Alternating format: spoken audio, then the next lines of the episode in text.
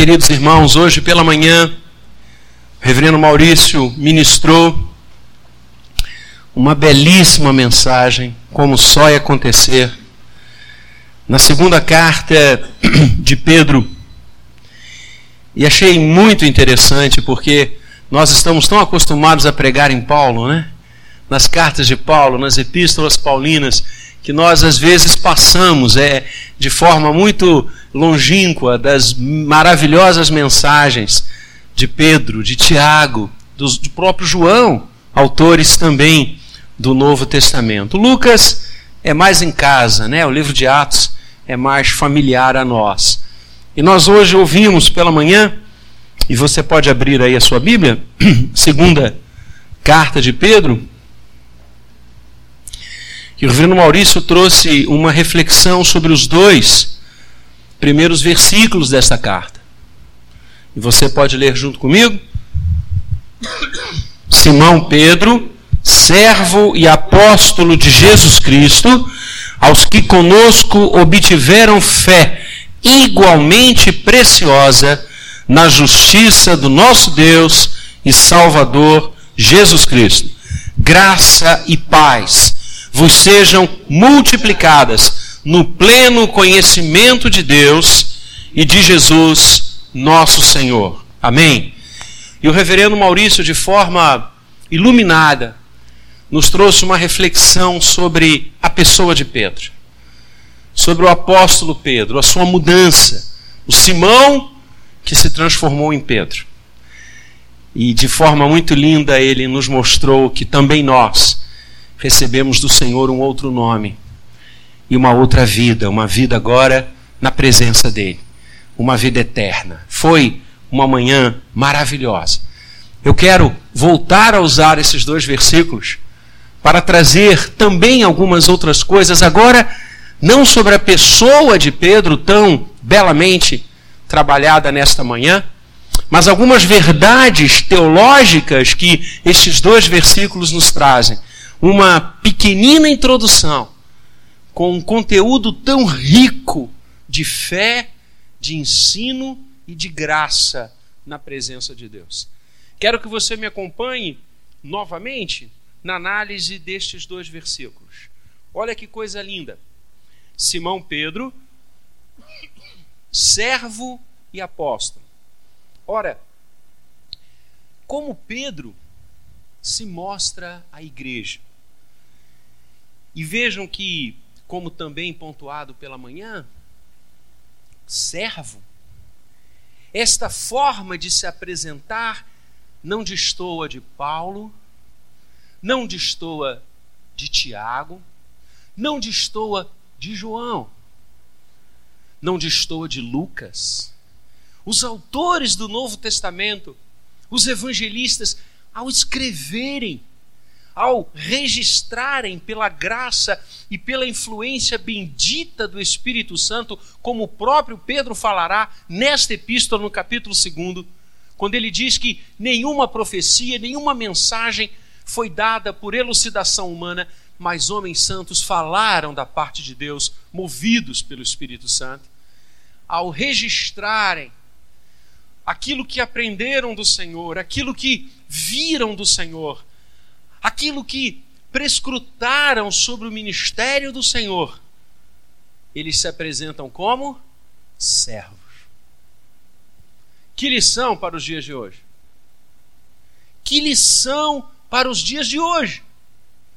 Quando infelizmente nós olhamos para a igreja do Senhor e vemos que seus líderes se apresentam de tantas formas, com tantos títulos, títulos cada vez mais enobrecedores, cada vez mais apoteóticos, e se esquecem que todos nós somos servos. Dulos, em grego, escravo. Era assim que aqueles homens se entendiam. E olhem, diferentemente dos da nossa época, aqueles homens oravam e pessoas ressuscitavam. A sombra destes homens curava pessoas. E ao invés deles se jactarem por isso, ao invés deles se enobrecerem por isso, pelo contrário, eles colocavam seus joelhos em terra e diziam para o mundo: graças a Deus nós somos servos do Senhor. Meus queridos, nós temos que retornar essa visão. Temos que retornar essa visão de estarmos a serviço dele. De tudo, que, de tudo que é nosso, tudo que nos pertence, tudo que somos, as nossas influências, o nosso patrimônio, tudo tem de estar a serviço do reino de Deus. Senão, nós não somos dele. Pode prestar atenção. Quando o próprio Pedro pregou em Pentecostes, Atos 3, a descida do Espírito Santo, Atos 2, e Pedro, cheio do Espírito Santo, ministra. Jerusalém está tomada de pessoas, pessoas de várias nacionalidades, de várias influências de várias línguas, e Pedro prega, e o milagre acontece, olha que interessante, o milagre não acontece na boca de Pedro. Pedro não fala várias línguas, Pedro prega na língua dele e as pessoas escutam na sua. O milagre foi no ouvido das pessoas que estavam ali em Jerusalém, pois era Pentecostes. E Pedro termina aquele primeiro sermão, onde milhares de pessoas são batizadas. Ele diz: Esteja certa, ó casa de Israel, que a este Jesus, a quem vós crucificastes, Deus o fez Senhor e Cristo. A dimensão cristológica, a redenção, o Messias, a salvação do Senhor. E nós amamos falar da salvação. E é bom que falemos da salvação. É bom que falemos da redenção que só há em Cristo. É bom tê-lo como redentor, como Cordeiro de Deus, que tira o pecado do mundo. É maravilhoso falarmos como o anjo hoje vos nasceu na cidade de Davi, o Salvador que é Cristo Senhor. Nós somos salvos por ele. Mas Pedro não disse: Deus o fez apenas Messias. Deus o fez apenas Cristo. O que que Pedro também diz? Deus o fez Senhor e Cristo. A dimensão do senhorio vem junto com a dimensão messiânica. Ou seja, nós não podemos querer a salvação sem querer o senhorio. Nós não podemos experimentar a redenção sem experimentar o trono. A cruz e o trono se entrelaçam, porque aquele que morreu na cruz é o Rei dos Reis e o Senhor dos Senhores. E nós dele somos servos. Queridos, não há nada em nós. O homem é tão jactante, tão orgulhoso. De quê? Ponha na sua mente, no seu coração, que você só existe para a glória de Deus. Ponha na sua mente, no seu coração, que você é um servo, que você é uma serva, que você está a serviço do Senhor. E a sua vida vai se tornar muito diferente, tenha certeza. O seu trabalho, a sua família, os seus projetos, os seus ideais, tudo isso tem de estar aos pés do Senhor. Porque você é um servo. Você está a serviço dele. Mas Pedro também, como os outros todos, se apresenta como apóstolo. Apóstolo de Jesus Cristo. E aqui no grego é posse mesmo, é eu pertenço a ele, eu sou servo dele e sou apóstolo dele. É o genitivo. E o que, que significa a palavra apóstolo? Vem de duas palavrinhas gregas. Apo, que significa da parte de, uma preposição, e stelo, enviar. Então, apostelo, enviado da parte de. Então, quando ele diz apóstolo de Jesus Cristo, ele está dizendo: eu sou alguém, eu sou um servo enviado da parte de Jesus. Ou seja, ele está a serviço. A vida dele é apostólica. Ele tem a consciência de que foi enviado. Ele tem a consciência de que ele não está fazendo turismo nesse mundo. Ele tem a consciência de que ele não está por aqui gastando tempo. Ele tem uma missão, o apóstolo tem uma missão.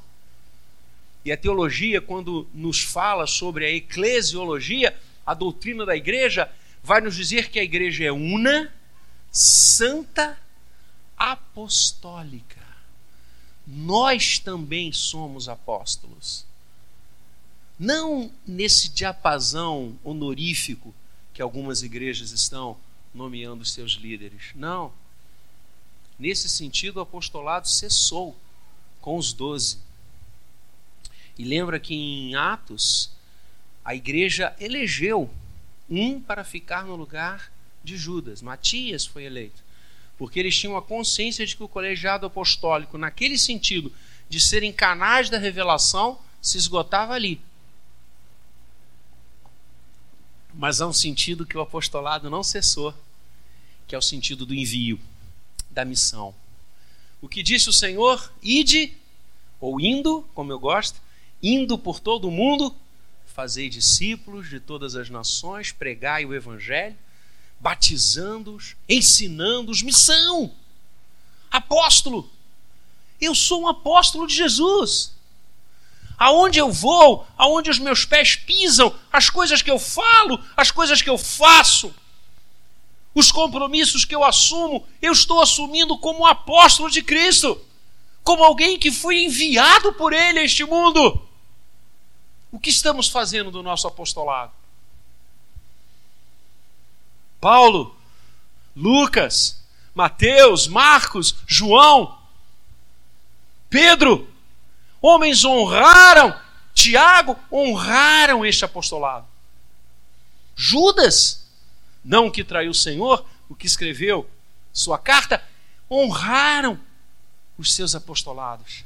Tiago, muitos foram mortos por causa deles, o próprio Pedro, que diz a história da igreja e a tradição que ao morrer, decretado que fora sua morte na cruz, ele disse: Não sou digno de morrer como meu Senhor morreu e pediu para ser crucificado de cabeça para baixo, porque não se entendia digno de morrer na mesma posição que o Senhor. Paulo, segundo a tradição da igreja, foi degolado. Tiago, morto à espada. Queridos homens que honraram o seu apostolado e que o autor aos Hebreus vai dizer: homens dos quais o mundo não era digno apóstolos de Cristo. Você e eu somos apóstolos. Por isso, querido, cuidado com o que você fala. Porque as suas palavras são as palavras de um apóstolo. Todas elas honram o Senhor?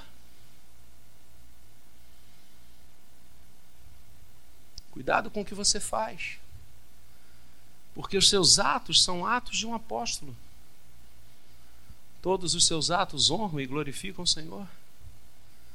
Cuidado com o que você pensa, porque os seus pensamentos são pensamentos de um apóstolo. Você tem pensado para a glória de Deus? Paulo escreve aos Filipenses dizendo: tudo aquilo que é perfeito, justo, sadio, próprio para edificação, que glorifica a Deus, seja isso que ocupe o vosso pensamento. Por que Paulo diz isso? Porque a sua mente, meu irmão, minha irmã, é uma mente apostólica e deve entrar nela e refletir nela aquilo que vem da glória de Deus e não as coisas deste mundo.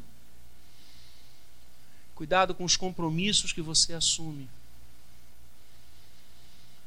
Eu acho lindo uma tradição jurídica. O direito tem algumas tradições sensacionais. A tradição jurídica diz que nenhuma audiência pode começar depois do pôr do sol.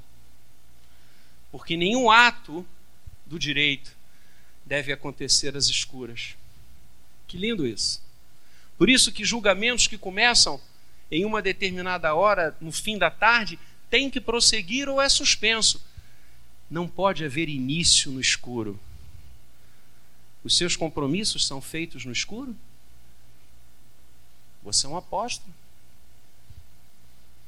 Tem uma vida às claras, porque você é um apóstolo.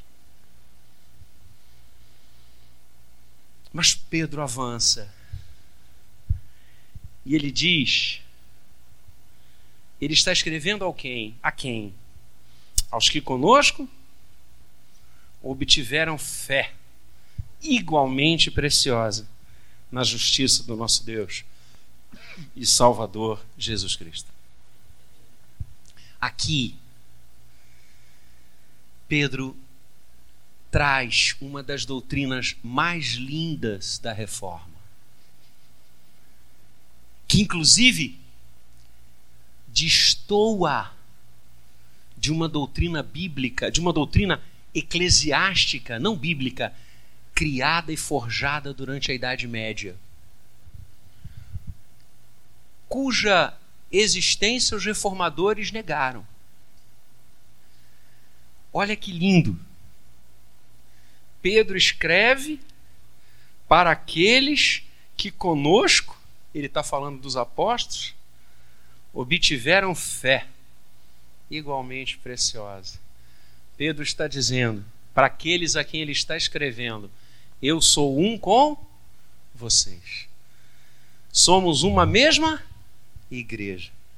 Vocês são iguais a mim. Eu sou servo, vocês são servos. Eu sou apóstolo, vocês são apóstolos.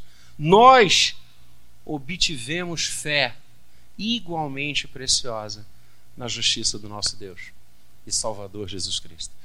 Pedro está trazendo aqui a maravilhosa doutrina do sacerdócio universal de todos os crentes.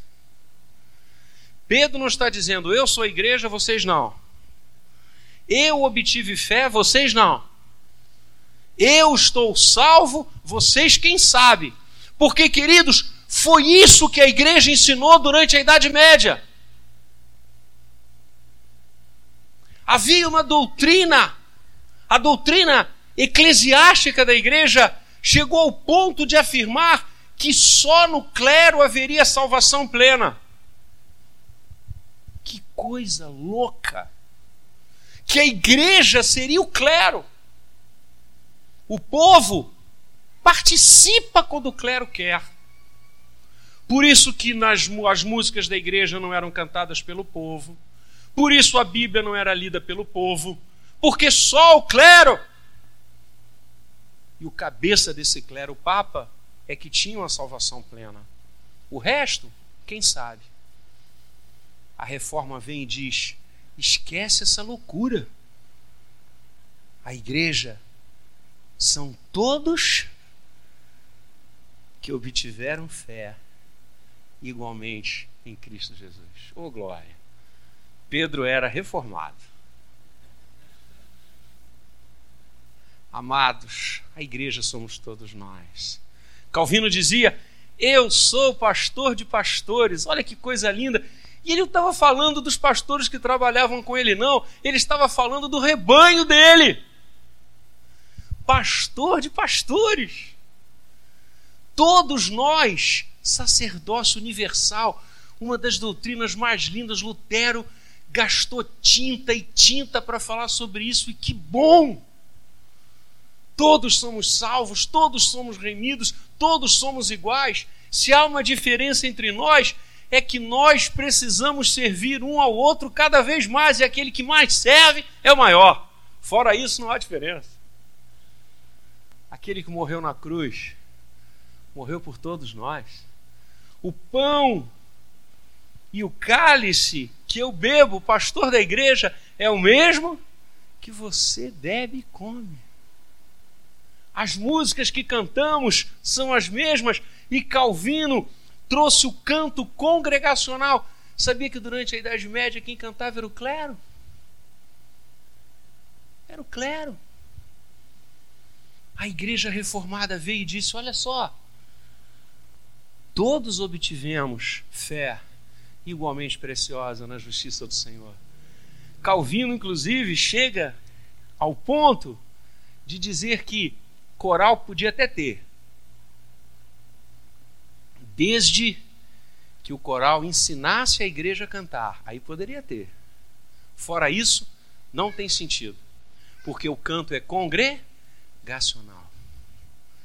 Porque a igreja é a soma de todos aqueles que obteram, obtiveram fé em Cristo Jesus. Que coisa linda. Mas ele avança. O Simão Pedro da manhã, linda mensagem, me tocou. E aí no verso 2 ele usa a saudação que alguns intitulam saudação paulina. Eu não, não intitulo assim. Eu intitulo a saudação neotestamentária. Qual é? Graça e paz. Eu acho muito legal Pedro ter escrito graça e paz, porque muitos se referem a esta saudação como uma saudação paulina, porque de fato Paulo usa essa saudação o tempo inteiro. Com uma exceção, quando ele escreve as suas cartas pastorais, Timóteo e Tito. Vocês já repararam? Quando Paulo escreve a Timóteo e a Tito, pastores, Paulo não diz graça e paz. Paulo diz graça, misericórdia e paz. Que os pastores precisam de mais misericórdia mesmo, você não tenha dúvida nenhuma sobre isso. Por isso que as pessoas chamam de saudação paulina. Mas aí Pedro vem e usa. Isso mostra que essa saudação era muito além de Paulo, era uma saudação neotestamentária. E você vai entender o que, que eu estou dizendo. No Antigo Testamento, o povo do Senhor se saudava quando se encontrava, quando se via, com a expressão hebraica shalom. Shalom. Shalom Yahvé. A paz do Senhor. Shalom é uma expressão tão linda. Ela não significa apenas a paz da tranquilidade essa expressão shalom, inclusive Shalem. A expressão shalom ela vem de um desejo de prosperidade, de benefício, é uma bênção. Você no Antigo Testamento estava dizendo que tudo vá bem com você, que haja saúde na sua casa, que haja alimento, que haja roupa para você vestir, que haja trabalho para você fazer, que haja amor para você curtir. Shalom. Não era apenas, olha, fica tranquilo. Não, era infinitamente mais que isso. Era um desejo de bênção do Senhor sobre a sua vida. Por isso, Shalom e Avé. A paz do Senhor. Show! Só que numa noite lá em Belém da Judéia, onde alguns pastores estavam no campo cuidando dos seus rebanhos, o céu se abriu e a milícia celestial desceu até onde eles estavam. E o anjo disse assim: Olha, aquilo que Israel desejou a si, desde o Éden, fez-se carne e habitou entre nós. A bênção de Deus, o Shalom Yahvé, se fez carne. A possibilidade de termos vida, alegria, saúde, amor, paz, chegou. O Verbo se fez carne e habitou entre vós. E esse ato de Deus se fazer carne da sua bênção se tornar homem para remir a raça humana foi um ato da sua graça. Por isso a saudação do Novo Testamento não é a paz do Senhor, é a paz e a graça do Senhor. Que coisa linda. A graça e a paz. Porque a paz sem a graça é uma esperança. Agora a graça se concretizou e a paz pode ser perfeita. E essa é a saudação da gente: graça e paz. E assim ele inicia esse texto para a igreja, dizendo: sejam multiplicadas. Aonde? Nas coisas que vão vir para você porque você é crente? Carro, casa, comida, vários empregados. É isso? Não. Graça e paz vos sejam multiplicados, queridos, no pleno conhecimento de Deus. Você sabe para que eu e você existimos? Para conhecer a Deus. João 17, eu estou terminando. A oração sacerdotal, uma das orações mais lindas das Escrituras. As Escrituras têm várias orações. João 17 é imbatível. João 17 é quando Jesus está se despedindo dos discípulos. João 14, 15 e 16. João 13 é a Santa Ceia, o lava-pés. João 14, 15 e 16 é o seu discurso de despedida, que João registra e relata, os ditos de Jesus, como nós conhecemos. E João 17 é a oração sacerdotal. É de arrepiar. E no verso terceiro, o Senhor diz: e falando com o Pai, ele diz: E a vida eterna é esta: que te conheçam a ti, o único Deus vivo e verdadeiro, e a Jesus Cristo, a quem enviaste. A vida eterna é o conhecimento de Deus. Não há como ter vida eterna sem conhecer a Deus. A porta da vida eterna é o conhecimento de Deus. O profeta dizia: no passado. Conheçamos e prossigamos em conhecer ao Senhor. É isto. Eu e você existimos para conhecer a Deus, para crescer no conhecimento de Deus, para mergulhar no conhecimento de Deus. E isso é possível porque a graça veio e a paz se fez carne. Podemos hoje conhecer a Deus. Podemos hoje ter comunhão com Ele. Podemos saber o que Ele quer, o que Ele aprova na nossa vida, Sua palavra nos foi dada. Podemos ter comunhão com Ele através do Espírito Santo. O véu se rasgou, o túmulo está vazio. Podemos conhecer a Deus. Conhecer a Deus não é uma incógnita, não é um salto no escuro, como os filósofos querem. Conhecer a Deus é coisa concreta, é dia a dia, é vida na presença dEle, é comunhão diária e permanente. Por isso, Pedro rogava que a graça e a paz fossem multiplicadas no pleno conhecimento de Deus e de Jesus, nosso Senhor. Conheçamos ao Senhor Nada é mais importante que isso. Nenhuma ciência, nenhuma área chega perto da beleza, da grandeza e da infinitude do conhecimento de Deus. Seu ser, sua vontade, seus propósitos eternos. Mergulhar no oceano da presença de Deus é ter vida e vida em abundância. Vejam, queridos, como em apenas dois versículos, nós retiramos tantas coisas, tanto de manhã quanto agora à noite. Que riqueza a palavra de Deus. Que coisa maravilhosa.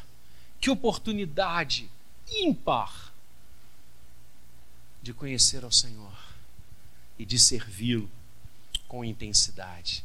Somos servos, somos apóstolos, somos todos igreja e vivemos para conhecer a Deus e ao Senhor Jesus.